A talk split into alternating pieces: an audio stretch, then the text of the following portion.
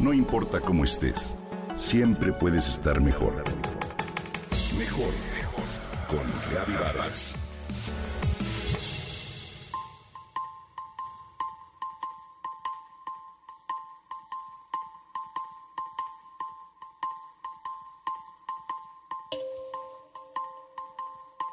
Creemos conocernos.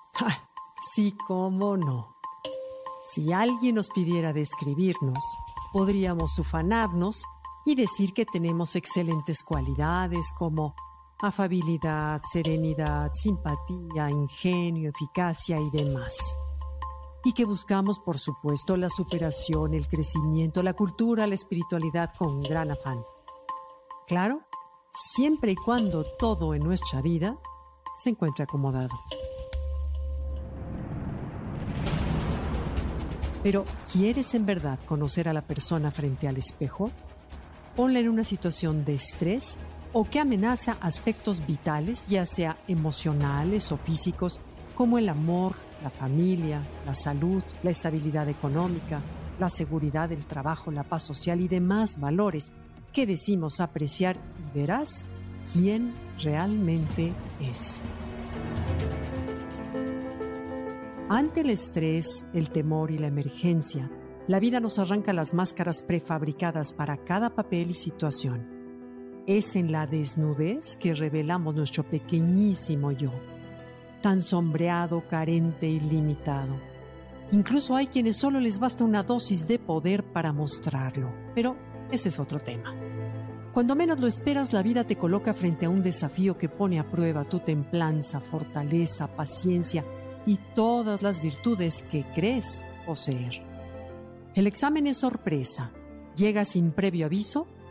¿Acaso para aprender lo que necesitas y no solo lo que quieres de la vida? Está bien. Lo malo es que suele llegar envuelto en dolor y sufrimiento. A unos dicho examen nos llega más tarde que a otros. Incluso hay quienes por desgracia lo traen bajo el brazo desde el día en que llegaron a este mundo. Ignoro si alguien se salve de presentarlo en el transcurso de su vida. La cuestión es que te confronta con tu verdadero yo, con tus temores más grandes y limitaciones.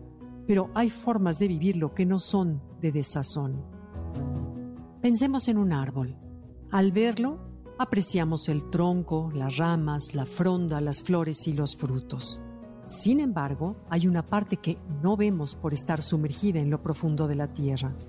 Sus raíces vencen obstáculos y se enredan entre piedras, barro, grava o arena para buscar el alimento que le permita vivir y fortalecerse.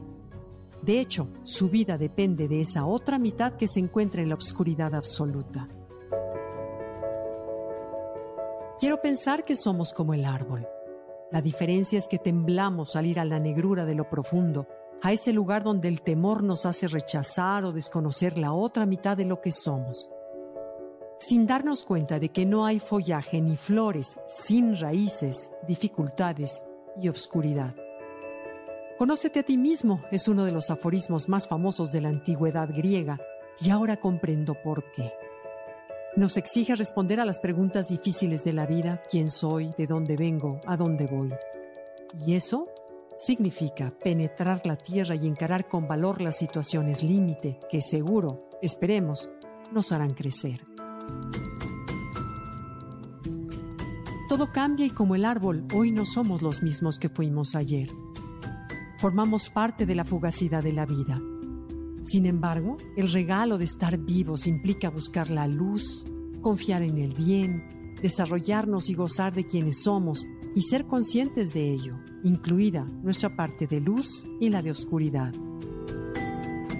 Es un hecho que la sabiduría no se adquiere mediante estudios, libros o gurús, sino por las experiencias vividas, sufridas o gozadas, al atrevernos a reconocer ante ellas nuestra pequeñez y asirnos a ese otro yo enorme, perfecto y amoroso que también reside en nosotros.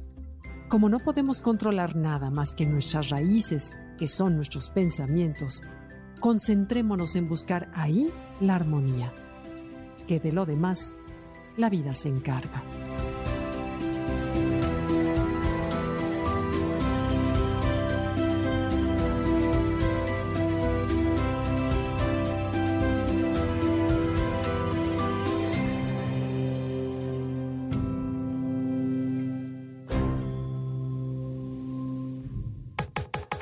Comenta y comparte a través de Twitter.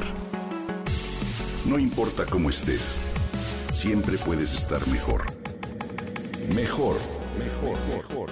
Con Gaby Vargas.